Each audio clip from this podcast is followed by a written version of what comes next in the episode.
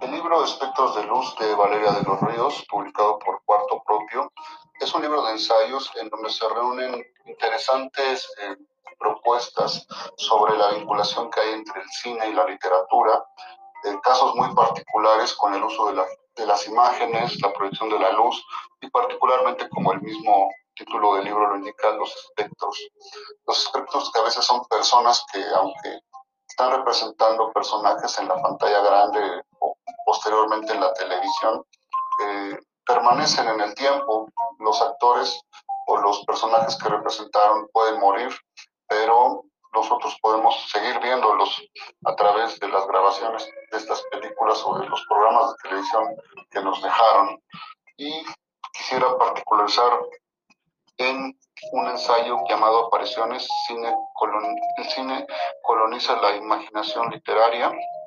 en donde eh, Valeria de los Ríos desarrolla y habla de un escritor peruano que está un poco ahorita en el olvido, quizás no sea tan recurrido actualmente o no lo tengamos tanto eh, presente en el hemisferio conectivo llamado Clemente Palma, y nos habla de dos de sus historias particulares. Una de ellas llamado El hombre del cigarrillo, incluido en Historietas Malignas del año de 1925, que es una recreación eh, muy al estilo de Fausto de Goethe y de la propia em, de la propia mitología alemana, de la propia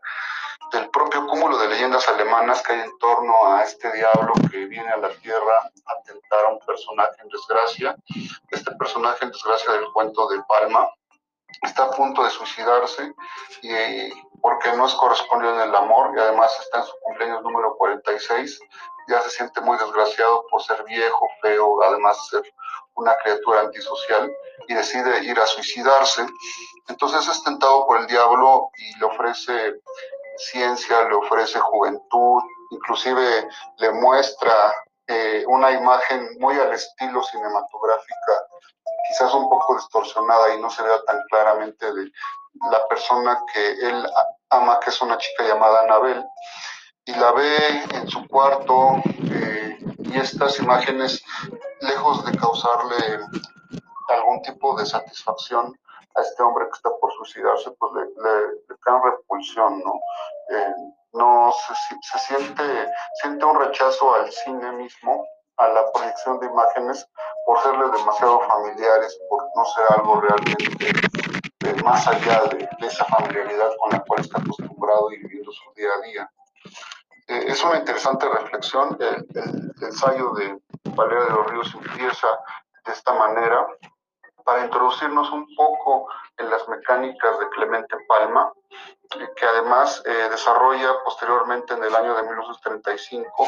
una novela sumamente larga, compleja, eh,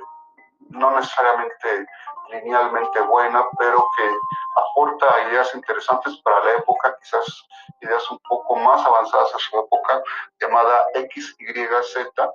en donde un personaje llamado Rolando Poe muy vinculado al cine hollywoodense, eh, crea una máquina que permite materializar de alguna manera o hacer figuras en tercera dimensión que él denomina homónculos de estrellas del cine. Es así como eh, muchos de las personas que trabajan en la industria cinematográfica empiezan a, a ver con cierta distancia la creación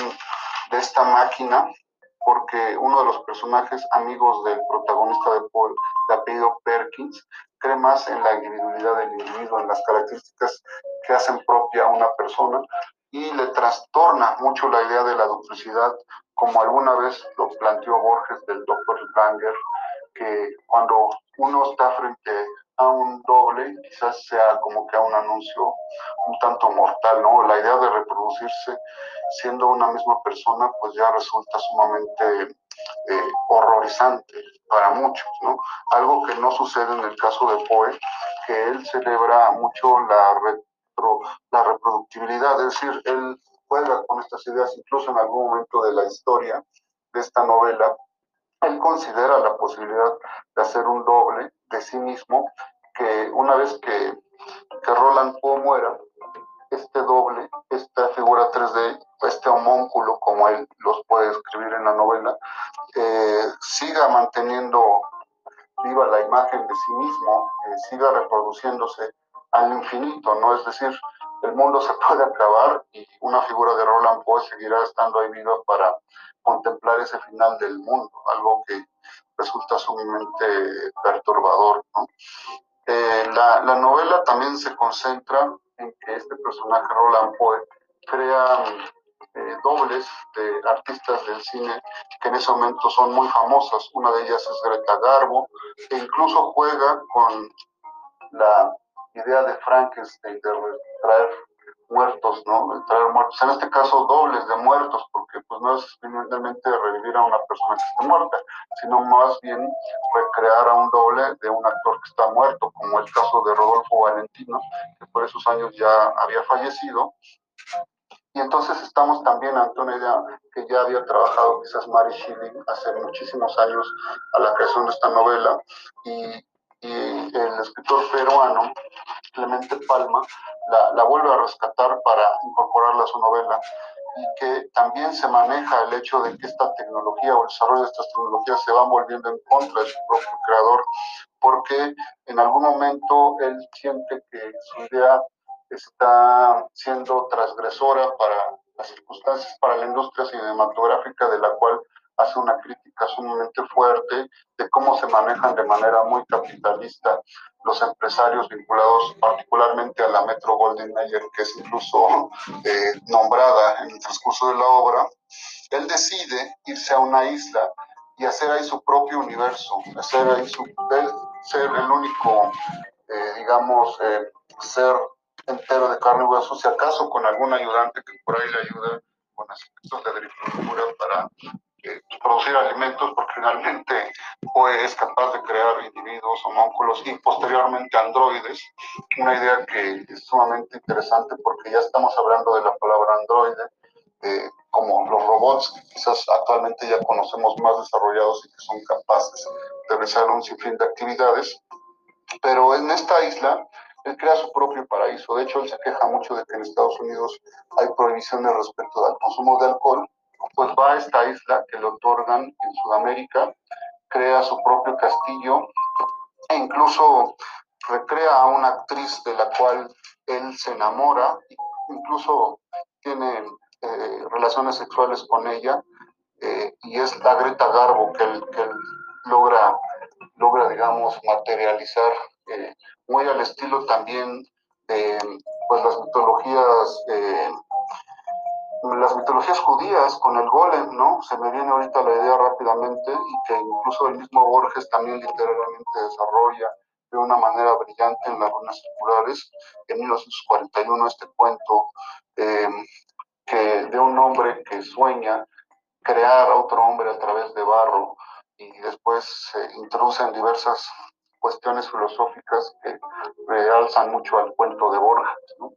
Regresando al tema de esta isla que crea el personaje Poe, que además apida Poe como Edgar Allan Poe, desde luego que hay un juego de tercera ahí muy evidenciado. Eh, pues tiene relaciones sexuales con esta Greta Garbo eh, digamos, esta doble de Greta, Garbo y no pueden concebir, no pueden tener hijos, se crea ahí una especie de, de racismo porque se considera a los seres producidos como seres de segunda clase, ¿no? Un racismo tecnológico. Y entonces vuelvo a plantear un vínculo o un diálogo con otra obra que me parece sumamente destacable llamada Blade Runner, eh, famosísimo film de los ochentas, eh, dirigido por Ridley Scott y que incluso tiene una secuela sumamente interesante también, como es Blade Runner 2049 de Denis Villeneuve. Eh, las dos obras juegan con estas figuras llamadas replicantes, que son pues recreaciones de seres, no es jugar, es el hombre jugando a ser Dios, jugando a crear otros humanos o otras eh, símiles de humanos. Y también en Blade Runner hay como esta sensación de racismo hacia los, hacia los replicantes. Quizás no es un, no es un racismo abiertamente expresado durante las dos películas, pero es un, sí un miedo hacia estas creaciones puedan volverse en contra o puedan rebelarse contra sus creadores, algo que iría en contra de lo que Asimov plantea en las leyes de la robótica, pero que sin embargo que hay muchos filmes, eh, historias en la literatura, en donde sí, las máquinas se vuelven en contra en algún momento de sus creadores, como pasa quizás también en otro film, también ochentero, eh, que es Terminator, ¿no? Terminator dirigida por por James Cameron y que alcanzó un, lenguaje visual sumamente complejo en su momento, también muy, muy avanzado a los años 80 y que, se, que muchos creadores posteriores se nutrirían de, estas influencias. Eh, es un juego de, de, de, imágenes, es un juego de conceptos, es un juego de ideas que giran en torno a, a la creación de otros seres, ¿no? Eh, y creo que el mismo cine parodia esa cuestión al, al momento de que uno como actor quizás se ve reflejado en una pantalla, quizás ese mismo juego ya se está consumando. Probablemente el, el, actor ya terminó su película, entrega su trabajo, se va a su casa, sueña y otros en algún otro lugar del mundo están viendo a ese mismo, ese mismo rostro, ese mismo cuerpo, desdoblarse en un tiempo distinto. Es un ejemplo notable eh, también en la literatura poblana, en la literatura poblana, pero de un escritor nacido en México, curiosamente, eh, Alejandro Vadillo, que realiza una novela llamada La mujer de los macacos en el año 2012, en donde hay un personaje llamado o apellidado Bloom, Bloom eh, como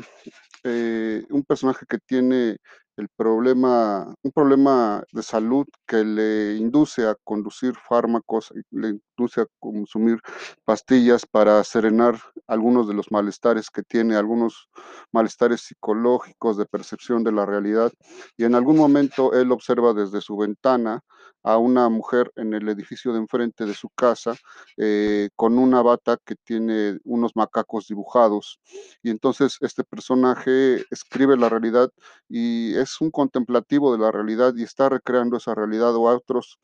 a otros seres en su mundo imaginario, en su mundo literario, en esta libreta, que son extraídos de la realidad. Les recomiendo mucho esa lectura también